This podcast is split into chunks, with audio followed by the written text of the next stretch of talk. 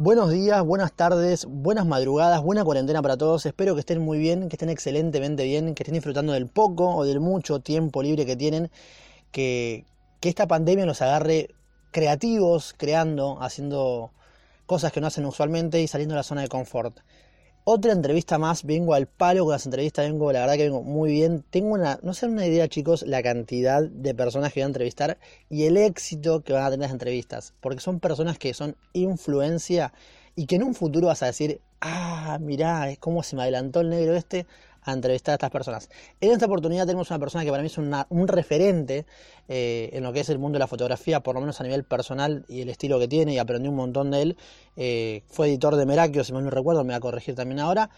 Y me gustaría, me gustaría que prestes especial atención a lo que vas a escuchar hoy, porque con nosotros tenemos hoy en día, en este preciso momento, al señor Matt Yutoshi. ¿Cómo estás, Matt? Todo todo perfecto. Acá, muchas gracias por, la invitación a tu podcast.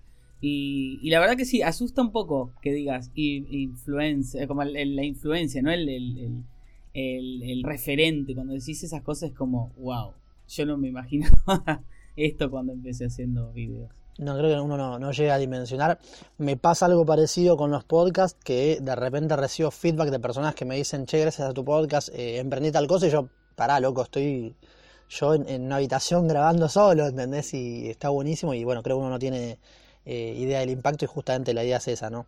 Sí, la verdad que yo cuando yo en realidad vengo eh, de hace desde el mundo de la música y yo del mundo de la música yo quería ser eh, rockstar, era como ni siquiera influir en las personas, era como entretener a la gente y de repente terminé siendo incluso quise dar clases de guitarra y todo y, nunca pude, no tuve la paciencia y ahora estoy enseñando en YouTube, es como la vuelta que te da la vida, es increíble.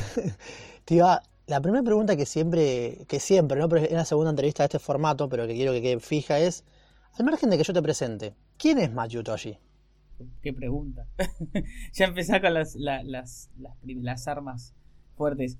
Yo creo, bueno, Matt Toshi es, es una persona que, apasionada por, por el arte, por, por hacer, ¿no? Eh, eh, por, por, en este momento por influir también en la gente, ¿no? Por impactar en la gente eh, porque uno no se da cuenta que, es un gran impacto hasta que la gente te lo empieza a decir y es, wow, bueno, ahora tengo una responsabilidad fuerte. Pero de repente es como, es, es lindo, porque hay tanta gente que sabes que, viste, que está ahí, que es nefasta y que influye de manera negativa y vos decís, tenés el poder de influir de manera positiva, enseñar y aportar eh, valor a, gente que, tal vez hay mucha gente que tal vez no lo busca ni siquiera. Hay gente que se busca entretener y de repente entra en mis videos a ver eh, termina aprendiendo un montón cuando entró porque se quería quería entretener nomás.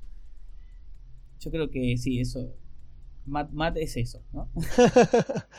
Bien, arrancamos un poquito de, tu historia, ¿no? ¿Cómo, ¿Cuál fue tu primer contacto con la fotografía? Eh, con la fotografía, en realidad, mira, si yo te me pongo en perspectiva, la fotografía es como el hobby.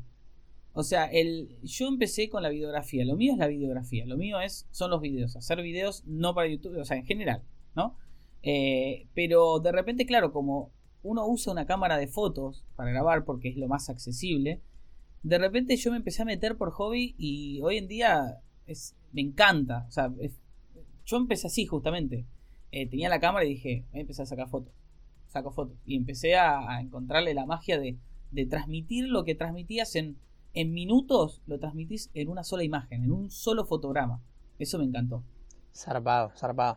Lo que me, llama mucho la atención es el conocimiento que adquiriste de, la práctica, ¿no? Porque creo que sos una persona autodidacta, ¿cierto? Sí, pero incluso, a ver, yo, yo eh, adjudico siempre lo que sé de fotografía no por, ah, por ahora, por, o sea, los últimos años que, tenía la cámara y empezaba a sacar fotos, sino porque toda la vida siempre me gustó eso de... Yo vengo de la época de, rollo, o sea, mi viejo para mi viaje de egresados de séptimo me dio una cámara de, fotos analógica y yo eran fotos horribles, o sea, yo no, buscaba ser fotógrafo, yo buscaba simplemente retratar el momento eh, que estaba pasando, que encima la, viaje de miércoles, miércoles, pero de repente era esos pocos momentos que la pasaba bien, que estaba eh, con, mis, con mis amigos, con los que me llevaba bien, con los que no me hacían bullying.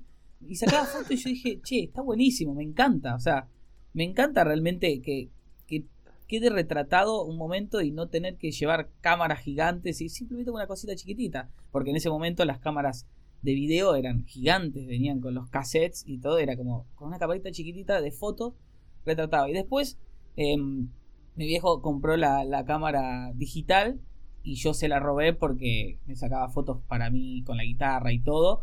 Y de repente empecé a rodearme de gente que tenía era raro, pero tenían esos pequeños conocimientos de fotografía que decían, tipo, si te acercas más a la flor, se ve el fondo desenfocado y ahí empecé como a, obtener conocimientos que en ese momento para mí eran innecesarios, porque yo no quería ser fotógrafo, yo era músico y quería ser rockstar. Claro, la vida te va llevando por otros caminos y cuando agarro la cámara y digo, claro, tengo estos conocimientos, ¿cómo los uso? empecé, a, empecé a, asimilar todo y empecé a buscar el, encontrar el gusto ¿no? por la fotografía y, y el resto es historia. Recién me mencionabas la, la secundaria. ¿Qué, ¿Qué, recuerdos tenés de, esa época? ¿Cómo, la, ¿Cómo fue tu secundaria? La secundaria fue, eh, a diferencia de la primaria, que fue toda igual, la secundaria fue como, viste, es el, el, conocimiento de uno mismo, ¿no? El cambio constante. Eh, yo empecé la, eh, la, secundaria siendo igual que en primaria. O sea, era, me hacían bullying, era el, el pibe que tenía el, el peinado cortado, elegido por la mamá, así feo. Y, y el, el, pibe que, que, la, que las, las, chicas también miraban y decían, ah, que, viste, como que era el, el, que le hacían bullying, básicamente. Y después, bueno, después en segundo, como que me empezó a ir mal con, con las, las, materias y empecé a irme con los, con los, eh, los, los, peores, viste, los que los más desastrosos en todo eso. El club eh, en tercero, claro, en tercero empecé a meterme en la música que fue tipo el cambio cuando dije me, me, empecé a desconectar. O sea, yo nunca me había llevado nada y en tercero repetí. Fue una locura, o sea, de un, año al otro desbarranqué, pero porque yo no quería eso, yo no quería, o sea, si bien el colegio, viste, uno no lo entiende, pero hay muchas cosas que nos enseñan en el colegio que si bien no las usás en el resto de, de tu vida es para justamente ejercitar el cerebro para que funcione de una manera. Es lo que yo expliqué justamente en el primer video que subí a este canal, que era totalmente nada que ver a lo que hablo, a lo que hablo ahora, que era que justamente ponerle en matemática uno puede putear, pero te enseña a ejercitar la mente de tal manera para que cuando vos te enfrentes a una situación, no con números, pero que sea parecida, vos la puedas afrontar mejor. Entonces es como que te entrena la cabeza, la secundaria y la primaria. Por eso nunca estuve negado a todo eso. Y, y claro, de repente yo en el momento no me interesaba. Entonces quería música, quería música y no, no, me importaba el colegio. Al punto de que repetí, después al año siguiente también eh, casi repito, me fui de colegio, eh, me fui a otro eh, acelerado. O sea que la secundaria que tendría que haber durado 5 años, duró 7 años, de los cuales 2 ni siquiera acudí al colegio porque los acelerados no, no requieren que vayas al colegio, sino a, rendir nada más. Pero ayudó a que yo eh, dedique mucho más tiempo a la música y pueda llegar a, más, más avanzado cuando, cuando, había ya terminado la secundaria. Eh, yo al, al, año siguiente de terminar la secundaria ya estaba tocando en, obras, en vivo. Era como que había avanzado mucho por no haber dedicado el colegio. Claro, sí, sí, pasa muchas veces eso de que... Mi vieja me, mi vieja me putió tanto por, por todos esos años que no hacía nada. O sea, mi viejo siempre era como decía, te quiero dejar el legado, lo único que me importa. No importa si, si nunca más vas a usar el título, pero yo, y lo que, no, no importa si lo vas a colgar encima del inodoro, no me importa, pero el título que es el legado que te queremos dejar, lo tenés que tener. Y bueno, ni siquiera lo fui a retirar el título. Terminé la secundaria, pero no lo fui a retirar. Sí, siempre cargado de buenas intenciones, ¿no? de mucho pasa esto de, la educación que tuvieron nuestros viejos, es una educación que te preparaba para un mundo que, en ese momento daba resultados y hoy en día la misma educación que tuvieron nuestros viejos sigue existiendo, pero el mundo no es el mismo, entonces salís con muchos pies con una educación de un mundo que ya fue, que ya pasó, ¿no? Y, quizás esto de, verte a vos que pudiste abocarte, dedicarte a tus talentos, hizo que, que, que te fuera bien, que fueras exitoso en ese ámbito y, y digo, ¿cuántas personas no se pierden quizá de, eso por, por, no dedicarle tiempo a sus talentos y cumplir quizá, te digo, más de grande, te digo, una universidad y cosas así, ¿no? Con el legado de los padres. Eh, bendita rebeldía que te hizo salir un poquito de, ahí y explorar el mundo. Claro, es que, a ver, los millennials sufrimos, yo digo los millennials porque nuestros padres, que son los boomers, ¿viste? eh, son los que más miedos tuvieron. Entonces nosotros tuvimos que eh, batallar contra esos miedos. Nosotros, como dicen, viste, los millennials fueron los que cambiaron en sí un montón de cosas del mundo como es como es hoy en día actual y, en parte porque tuvimos que enfrentarnos a los miedos de, nuestros padres. O sea, ese, nuestros padres, como decís vos, pensaban que que estudiando una carrera ibas a estar seguro. Yo estudié, incluso yo dije, yo quiero ser músico y me metieron en una carrera de música en una escuela privada carísima y no me sirvió de nada. No me sirvió de nada, literal. O sea, ellos querían que yo tenga el título de músico profesional. Que no me sirve de nada. Al final ni siquiera terminé haciendo eso. No, pero, hablar. pero es, eso. Tenemos que batallar con los miedos de, nuestros padres. Y hoy, hoy en día, tus viejos, ¿qué, qué, piensan de, de cómo, cómo te ganas la vida, de cómo vivís? Mi viejo, por más que siempre, viste, eh, estuvo, tuvo que estar de acuerdo con mi mamá, que mi mamá era la que siempre estaba pedos. Mi viejo siempre estuvo orgulloso porque mi viejo es melómano y, que el hijo sea músico y cree su propia música y él pueda escucharlo y disfrutarlo como le gusta disfrutar cualquiera de, su, de, la, música que le gusta a él, era como impresionante, estaba re orgulloso y hasta el día de hoy es como que me recuerda, viste, todo.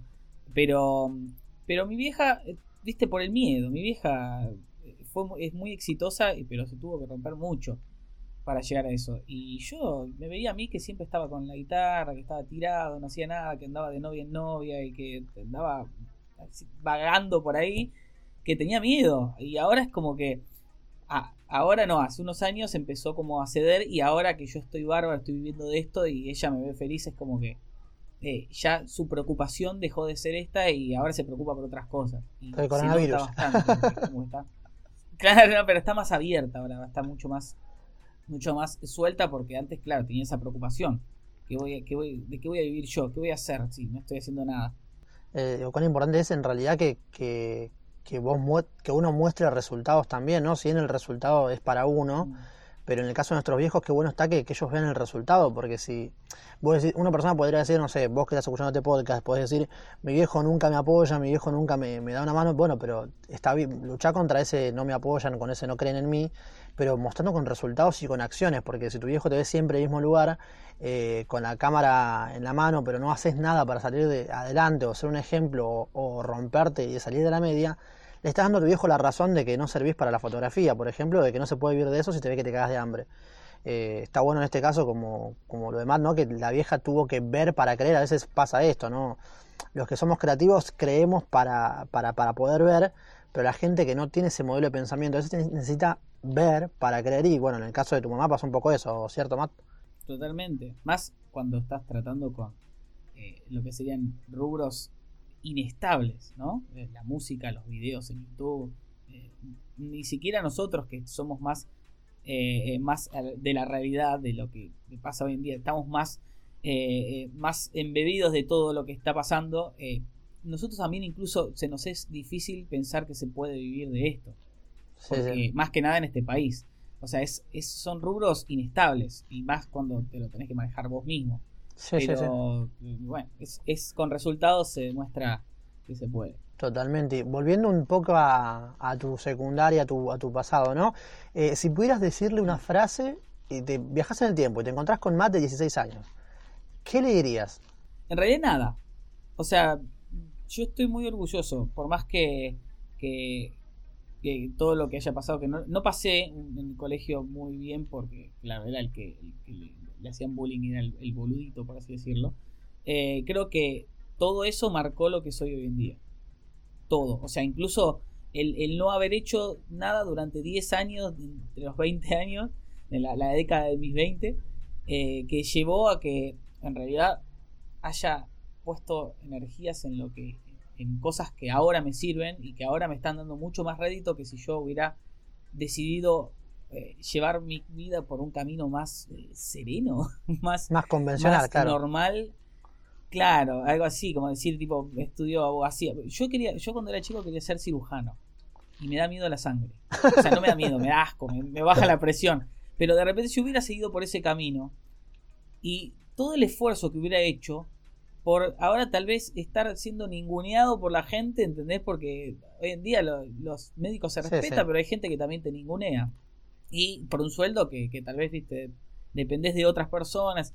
De repente yo lo que buscaba era esto, que tengo ahora, la libertad de, de poder hacer lo que quiera, vivir de eso y, sin alterar la, libertad de otras personas, ¿no? Y que otras personas tampoco alteren mi libertad, por así decirlo. Eh, y creo que no le diría nada por eso, porque creo que tomó el camino correcto.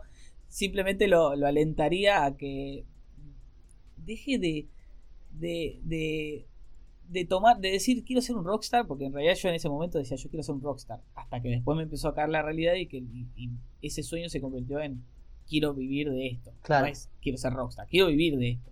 Porque es como el, rockstar, la imagen del rockstar de los 80, viste, te queda, pero uno la verdad es que quiere, quiere vivir de Todo descabeado. Claro, entonces como que le hubiera dicho, mira, eh, concentrate en, lo que te gusta, si realmente vas a combatir contra el sistema, por así decirlo, entre comillas, eh, con lo que uses para combatir, usalo bien practica, metete más en lo que estás haciendo. Si bien lo haces con, con pasión, hacelo más con conciencia.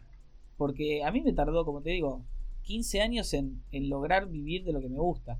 Porque me tardó 15 años o menos en convertir lo que yo estaba haciendo, que para mí era una joda, en algo en serio, en un trabajo. Hay, hay algo que no sé si conoces, Matt, que es una, una, una analogía que es eh, la planta del bambú, o sea, es una planta que vos la, la, regás, la regás y la regás y no crece, la próxima, ponele que, no sé, por decirte un año, la regás un año entero y no te crece nada, absolutamente nada, y de repente pega un estirón largo, largo, largo y es imparable lo que crece, y es porque en ese tiempo que vos estás regando la planta en esto, en este año y no crece, lo que está haciendo es crecer en raíz, es generando raíces sólidas que generen estabilidad y que te mantengan en ese eh, firme para después crecer a lo alto. Y veo que, te encargaste de, regarte en, esto, en estos años, que fueron 15 y habrán sido seguramente, vamos a hablar un poquito de eso, no habrán sido fáciles. Y hoy en día podés lograr vivir de lo que te gusta y, un poco la idea también es eh, transmitir a la gente esto, ¿no? De que, de que podés vivir de lo que te gusta, pero siempre haciendo, ¿no? Esto que decías vos recién con, con seriedad de repente no, no, no, basta con decir quiero ser youtuber, no eh, conlleva que vos tengas que, que, laburar, es un laburo, tenés que laburar, imagino, con constancia bastante. ¿Cómo es tu caso? Claro, totalmente. No, bueno, yo, yo que justamente que vos dijiste algo quiero, quiero tirar. Yo siempre veo a muchos de mis amigos que son youtubers, que, que veo que ponen en Twitter o en Instagram y dice, este año lo voy a romper con YouTube. Yo los conozco hace tres años y me vienen diciendo lo, vienen diciendo lo mismo. Pero con decir no, no, no haces nada. O sea, vos podés tener el sueño todo, pero siempre hay que ponerlo en acción, hay que ser proactivo. Es como si vos decís, eh, hay un sorteo, yo, yo no, no, yo quiero ganar el sorteo.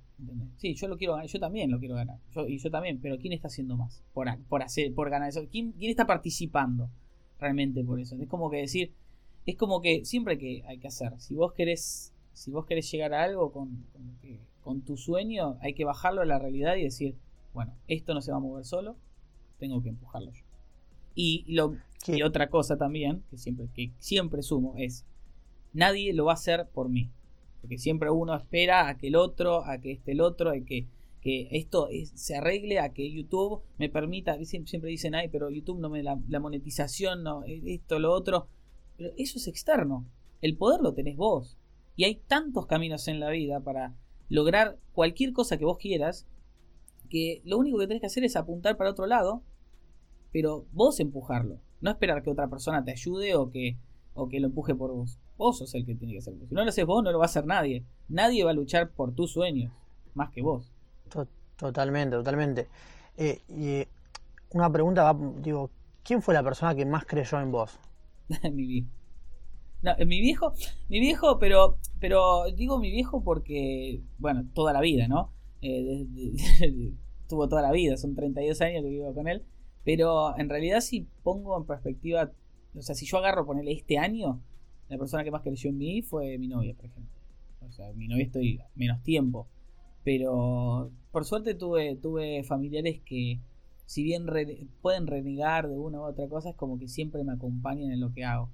Porque al estar con ellos, así rodeado de ellos y no es que simplemente me, oculto y muestro nada más los resultados, es como que ellos ven que yo estoy en esto y que lo hago con pasión. Entonces creo que mi viejo, primero porque me conoce toda la vida, y porque aparte es tipo, le sal, en ese sentido salí justo lo que él quería y, y, mi novia también, porque mi novia está siempre acompañándome todo, es como mi, como dicen, el partner in crime, ¿no? Eh, siempre está en todo, me acompaña con todo, incluso cuando yo necesito algo de grabar, viste, cuando necesito grabar algo y ella está, siempre Y, lo hace, y lo hace con ganas porque le encanta, porque le gusta, entonces no es que, ah, bueno, dale. Si bien uno reniega, así, oh, tengo que hacer esto, tengo que hacer lo otro, pero al fin y al cabo eh, no lo hace, no, no, notas que no lo hace con, bueno, dale, dale que quiero ir, me quiero. No, te lo hace porque está metido y porque Claro, está y porque aparte le, gusta, le apasiona, es, se genera un ambiente sí, súper importante. ¿no? Mi viejo, bueno, mi viejo no se, no se prende mucho porque mi viejo es más eh, tímido, pero, pero siempre me apoyó con todo eso, siempre, con todo, todo. Incluso al principio cuando hacía humor, cuando hacía humor yo los hacía actuar a ellos y actuaban, ¿entendés? Como... Claro, te iba a preguntar un poquito de, un poquito de eso de, de probaste varias cosas hasta encontrar, ¿no? Como cuál era tu, tu, idea o tu identidad dentro de lo que son las plataformas. yo, yo empecé, empecé, empecé haciendo videos de, humor, sketch, porque era una época en la que yo sabía grabar porque estaba grabando eh, videoclips de mis bandas, porque si no lo hacía yo era muy caro de hacerlo. Por eso aprendí también, ¿no? Video. Pero empecé con videos de sketch porque veía en ese momento a, a Mariano Bondar, ¿viste? Todos esos que hacen sketch, hacían todo el tiempo sketch. Y me gustaba mucho eh, Matías Ponce.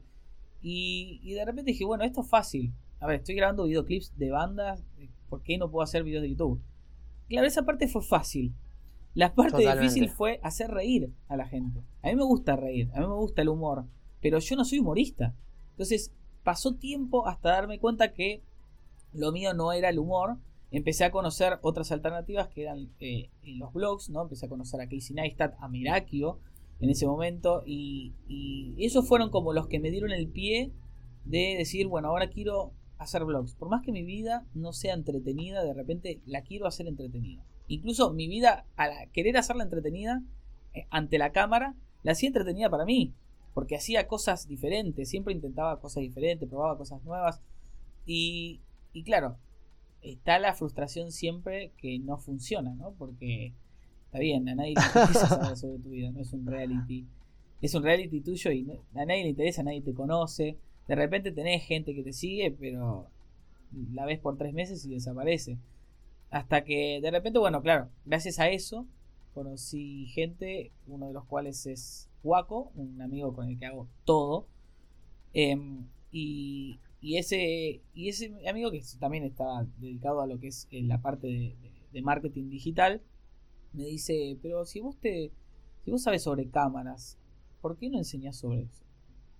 Y bueno, incluso había subido un video eh, dando tres tips de no sé qué y le, le estaba yendo re bien. Y digo, bueno, dale. Y encima me lo dijo, encima esto como el, cambio de, paradigma de mi canal pasó en un viaje. Yo estaba en Estados Unidos, eh, con mi viejo habíamos ido, y yo me había comprado en ese viaje la cámara, una cámara, la G7X, que claro, es La, cámara para vlogs. Yo dije, me la había comprado porque estaba destinado a grabar vlogs. Ese era mi destino. Y en ese viaje, que grabé vlogs tipo todos los días, fueron 10 vlogs que traje, eh, Waco me, dice, me, dio vuelta la cabeza y llegué con 10 vlogs que en mi cabeza los tenía que editar, pero con un nuevo paradigma. Quería hacer otra cosa. Entonces dije, voy a editar estos vlogs con todo lo mejor porque van a ser los últimos vlogs en sí, vlogs de mi vida que iba a editar y iba a empezar a enseñar. O sea, que iba a cambiar el, rumbo del canal. Los hice, me encantó y dije, che, ¿por qué no hago los vlogs pero enseñando? Y así con el tiempo fui encontrando mi, camino y obviamente cada año voy cambiando la forma de, de hacerlo porque bueno, este año también estuvimos en una situación especial y no pude salir a grabar mucho, pero eh, pero siempre es experimentando cosas nuevas. Ahora encontré un rumbo en el cual me gusta enseñar o, por lo menos eh, no, enseñar en sí porque no, no, no, te agarro y te enseño, no te doy un curso, pero de repente me gusta enseñar cosas que, yo encontré en el camino que tal vez otras personas no te enseñan, pero es algo más personal, algo en base a mi experiencia más que en base a, lo, lo, lo, que ya existe, la enseñanza tradicional. Y, y me gusta, me gusta y cada día me gusta más hacerlo porque cada día experimento cosas nuevas y funcionan Totalmente, qué importante, digo, rescatar, ¿no? O un, un, rescate lo que acabas de decir, eh, probar, accionar, hacer, porque si estás en tu casa pensando en, eh, no, pero yo no sé en qué soy bueno, probá, hace, a mí hasta encontrar los podcasts me costó bastante también, eh, hasta encontrar que, que, era algo viable para mí, que de hecho tengo un canal de YouTube en el cual publiqué un par de videos viendo a ver qué onda, no le puse tanto esmero a la edición tampoco, fue como, bueno, esto dale que va. Que entiendo que al principio tenés que crear, en cantidad para hacerte el hábito de grabar, de editar un montón de cosas, pero no me terminaba de, encontrar. Y encontré Spotify como, como, plataforma, con Anchor también, de, de, podcast en general.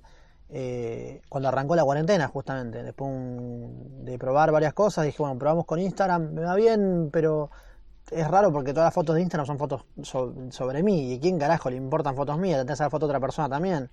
Y, entiendo que, la aposta está en dar valor agregado, ¿no? en, darle a la gente algo más que, un simple contenido, sino algo que, que, les sirva, que por igual te, elijan. Y creo que con los podcasts encontré algo similar y, fue cuestión de probar también. Eh, y más, más, la situación que te fuerza, te fuerza a eso, ¿no? Te lleva a decir, bueno, ahora tengo que hacer algo. Sí, si no me quedo sí, sí, sí, totalmente. ¿Y eh, qué persona eh, no creyó en vos y cómo te afectó? O sea, algo, viste que, no sé si te pasó alguna vez, pero de que alguien te, dicho, te ha dicho alguna vez, específicamente te dijo, o no creo en vos, o no vas a poder, casi textual. ¿Te pasó alguna vez? Eh, no que alguien me lo haya dicho directamente, pero las, las acciones dicen mucho también. El, el apoyo que te da la gente, o que no te da justamente o que justamente cuando vos estás, estás queriendo mostrar la emoción que tenés sobre eso y esa persona se muestra indiferente, em, eso sí, lo viví mucho, muchísimo, y, y, por suerte mm, esa gente ya no está más en mi vida, porque he tenido un par de amigos, viste, yo cambié mucho en mi, vida lo que hacía, y siempre hubo alguien que cuando yo decía, pero sí estoy haciendo esto, lo otro, es como, ah, estás haciendo videitos. Sí, sí. Y cuando te pones a grabar al lado, tipo, sin que él esté en la cámara, es como que le molesta porque estás grabando, pues tipo, dale, pero tenemos que ir, dale, ¿viste? Yo me ah. acuerdo que hace dos años me fui de vacaciones con, unos amigos y la pasé tan mal, no por los momentos en que estábamos eh, cagándonos de risa, porque eso, que, compartiendo cosas nuestras, porque eso nunca cambió, eso es espectacular, sino por el momento en el que yo estaba grabando, no con ellos, sino aparte. Y ellos me miraban con cara de, dale, que queremos seguir haciendo esto, queremos seguir caminando, dale, pero cortá con eso, ¿viste? Pero te lo, te lo demostraban inconscientemente. Y eso me molestaba tanto que fue una como un cúmulo, ¿viste? Va, va acumulando. Eh, el que vos le contabas algo y te saltaban con otra cosa porque no les interesaba. Y al final es como gente que al final te resta en la vida. Totalmente. Y si vos la seguís teniendo alrededor, te, te, te chupa la energía, por así decirlo. Sí, sí. Y, después te saca las ganas. Yo me sentí muy mal el año pasado. Eh, que dije, basta, esto no puede estar, no puede seguir así. Corté relaciones y empezaron a pasar un montón de cosas buenas. Totalmente. No sé si era por, por mí que estaba eh, como mal por ellos, porque en realidad no me afectaban en sí eso, me afectaba eh, cuando estaba con ellos, ¿no? Eh, o tal vez era porque la mala energía de ellos te tira atrás, ¿no? Sí. Eso también. uno dice, bueno, son, uno no cree en Dios, pero tal vez puede creer en estas cosas. De, decir las, las malas energías te tiran atrás, te detienen a, que vos puedas avanzar en, la vida. Es, sí, sí, hay un... loco pensarlo así, pero hay, hay, hay, dos cosas que me vienen a la cabeza. Una es eh, que la típica frase que el que no suma resta es por un lado. Y, y por otro lado también hay algo que se llama ley de, vacío, en realidad que para que vos te entren cosas nuevas eh, tenés que deshacerte de otras cosas.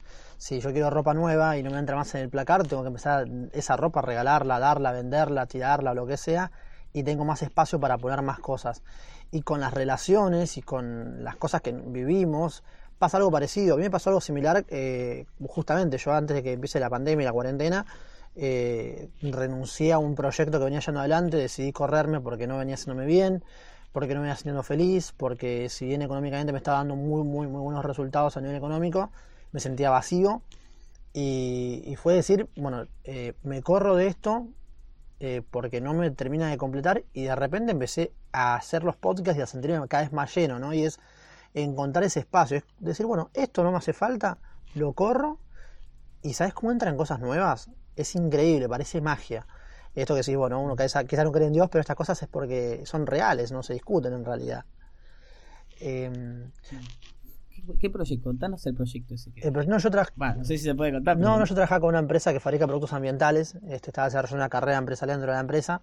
Eh, mía relativamente bien, este, pero nada, es esto, no, te genera eh, te genera ingresos económicos, pero no, no, yo no me sentía quizá en, eh, en sintonía con lo que la mayoría del equipo, del entorno quería, gente muy emprendedora, con muchas áreas, ganas de emprender, pero en esa área solamente. Y estaba tan metido en eso, en, en, laburar, en generar ingresos, en vivir eh, así, así, así, que me estaba olvidando del presente, o sea, pensando en construir para cuando mañana tenga tal cosa, para cuando construir cada vez más activos, más activos, más activos, para cuando el día de mañana pueda eh, desentenderme de, de, la, plata, por ejemplo, pero se me estaba escapando el hoy. Está bien, tenía plata, bastante, acumulaba ganancias para el futuro, pero se me escapaba el tiempo de, ver a mi hijo caminar, se me escapaba el tiempo de, disfrutar de los podcasts y no tengo el futuro comprado. No sabes si el día de mañana, ese mañana que vos querés construir va a existir, porque cruzaste la calle y un boludo se cruzó en rojo y te, te cagó matando. Y no viviste el presente por guardar para el futuro y el futuro nunca existió. Y, tampoco me estaba apasionando, que creo que es una condición necesaria para cualquier proyecto que vas a emprender, es tener pasión, eh, darle para adelante. Entonces, esto, por ejemplo, me apasiona tanto que, que de repente, cuando arrancó, grababa un podcast por día. Está bien, son de 15 a 20 minutos, pero venía un podcast por día, bla, bla, bla, bla. Después entendí que tenía que dar un poco más de tiempo para que mi cabeza piense. Y cuando mi novia, que es la persona que a mí que más me apoya, me compra un microfonito corbatero nada más, o sea que, digo nada más por así decirlo, que no me compró un wow. Pero eso para mí fue eh, un abrazo tan grande de te apoyo y te entiendo y creo en vos que no me entraba el corazón, te juro. O sea, llorando porque me regaló un micrófono corbatero.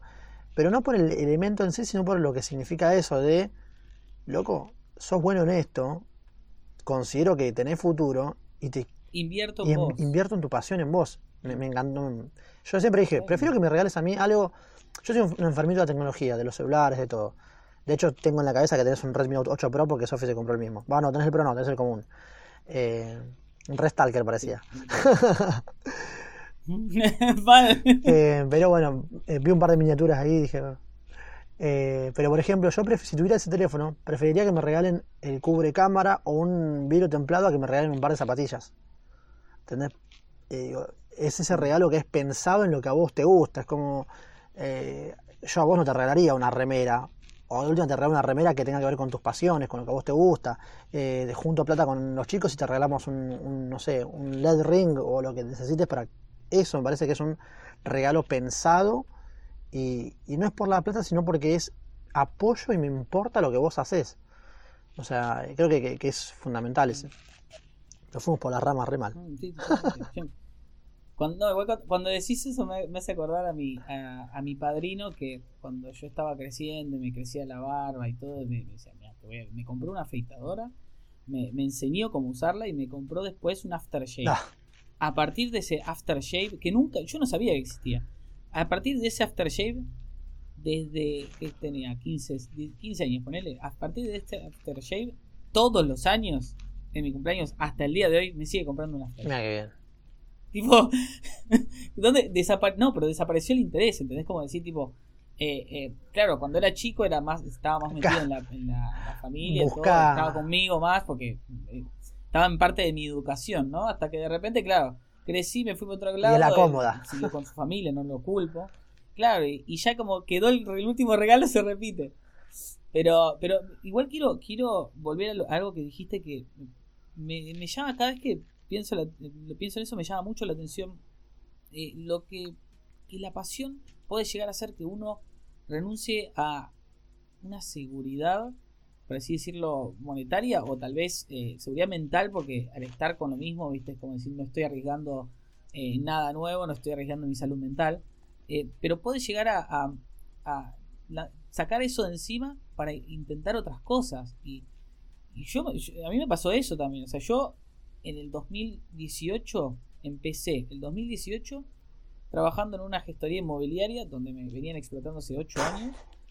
Em, y, estaba cómodo también porque, viste, era plata fácil. Eh, eh, hacía, no, no podía, no podía eh, explotarme a mí mismo, no podía avanzar porque quise avanzar varias veces, pero era tipo, siempre está el techo. Pero seguía trabajando en eso, me explotaban porque me pagaban poco. Y, y encima estaba con la banda de, de. una banda de cumbia pop con la cual tocábamos un montón y ganábamos un montón de plata porque se pagaba re bien y era simplemente tocar y era. estaba chocho. De repente, a fin de año terminé sin el trabajo ese, en juicio con ese trabajo, porque dije, basta, estoy cansando. Y el año siguiente como que, se, bueno, ya en ese momento ya no, existía más la banda porque es como que nadie más nos contrata y no cambiamos música. Es como que siempre trabajamos, eh, nos manejaba una, una, una manager. Y la manager no hizo más esfuerzo, como que se murió todo. Y yo venía apostando lo mío y dije, este es el momento. Tengo plata que gané de juicio eh, y tengo que tengo para mantenerme un par de meses y en estos meses tengo que hacer algo, si no, tengo que volver al punto cero. Es así. Entonces me esforcé todos esos meses, no avancé mucho porque no podía, porque no sabía qué hacer, hasta que de repente, en el momento en el que mi viejo me dijo, mira, por mi viejo sé que me gestiona la plata, ¿no? Eh, eh, es como mi contador. Me dice, che, se te, se te acabó la plata. Algo tenés que hacer yo tenía un par de ingresos, pero no era suficiente. Y en ese momento fue cuando una puerta se me abrió y se empezaron a abrir un montón más. En el mismo en ese mes, yo al final de, ese mes que se me abrió la primera puerta, ya estaba viviendo de esto. O sea, no bien, pero ya estaba como para poder avanzar. Y era como, es como aposté a todo. Y en el último momento, todo se dio. Mirá si yo no hubiera apostado y decía, bueno, tengo que trabajar en otro. Sí, sí, totalmente. Totalmente, sí, sí. Yo si bien hoy en día eh, no es que apuesto a esto como para generar ingresos porque Spotify es muy diferente a YouTube, o sea, para monetizar eh, tendría que Spotify decirme, bueno, Viru, quiero que tu contenido sea exclusivo de Spotify y te garpo todos los meses tanta guita. Sería ideal, pero eh, falta mucho por ahora, pero sí obviamente lo hago como con pasión. en algún momento voy a vivir de generar contenido en general, estoy seguro, eso no me cabe la menor duda. tanto tengo que ver igual cómo migrar el contenido de este a YouTube, a Instagram, a todos lados pero eh, sí entiendo que la vida, lo que vas viviendo, te va requiriendo que vos eh, aprendas determinadas cosas, ¿no? Y, nunca te va a poner una carga más pesada la que vos puedas soportar.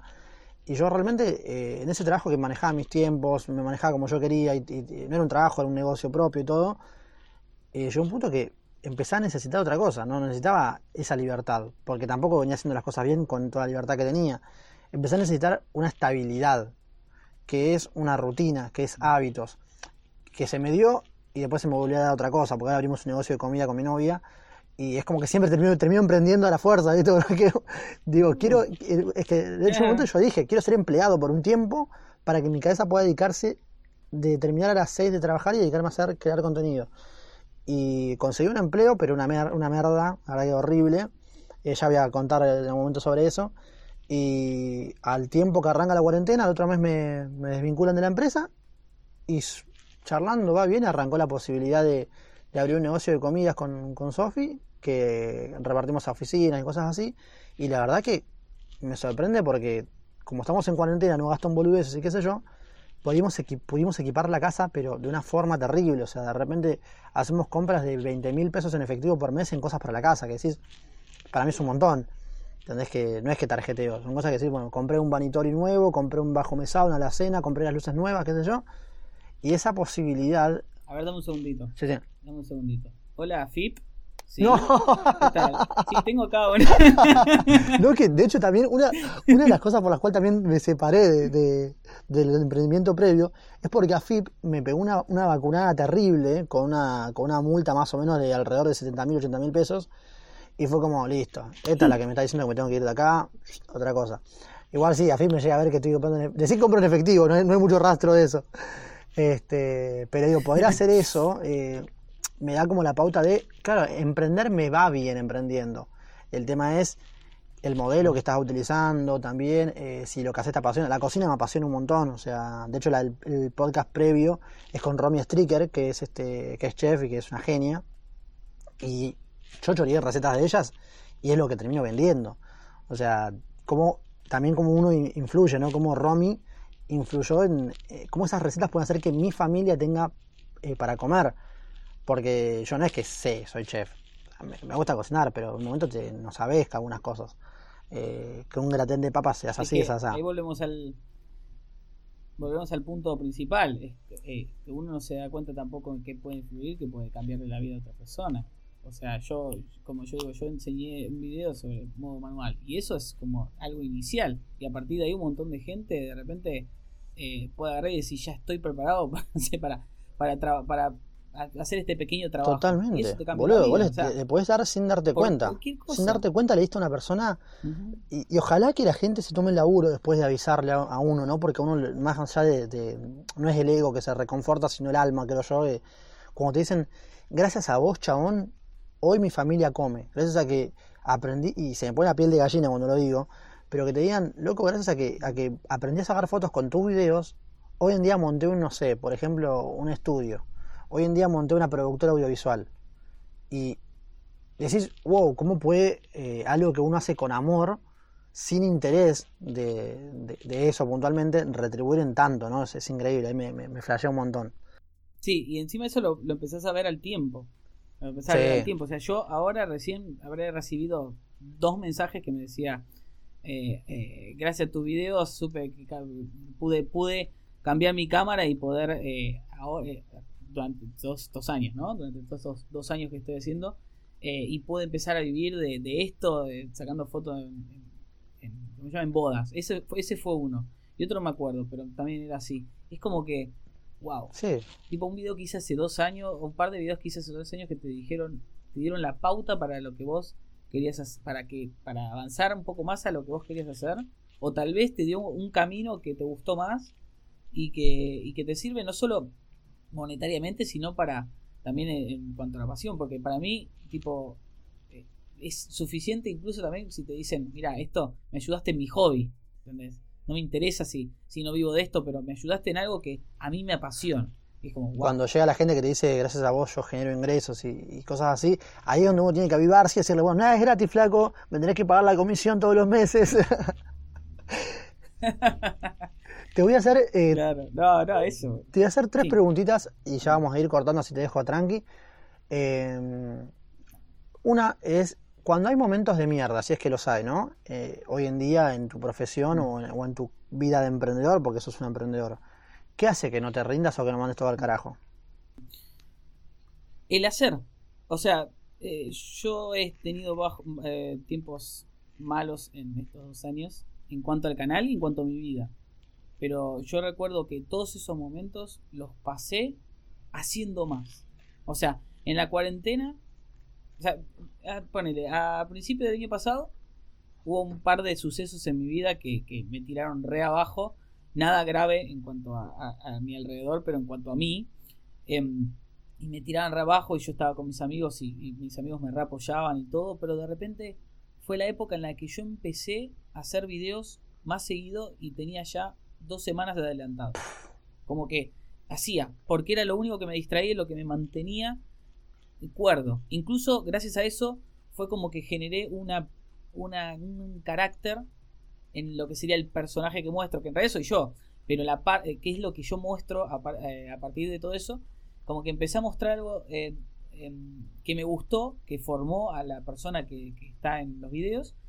Y con todo esto de la cuarentena, que también mi canal empezó, o sea, no fue, no fue algo bajón, sino algo, algo malo después de algo tan bueno. Eh, porque a mí, al principio de año, me empezó a explotar el canal y de repente bajó estrepitosamente con la cuarentena. O sea, me cagó la cuarentena. Pero me sentí tan mal que yo dije, voy a hacer más. No me interesa, voy a hacer más, no para, para, para cubrir lo que, está, lo, que, lo que está menos, sino porque tengo ganas, porque me hace sentir bien. Porque así no me siento mal. Y empecé a ser más directos, empecé a interactuar más con la gente, empecé a hacer muchos más videos. Y en este momento, gracias a la cuarentena, tengo dos meses adelantados. Mucha, man. Tengo 10 videos subidos. Estoy, y, encima empecé a subir más videos por mes. Estoy más, eh, me metí más con eso y ahora lo mantengo.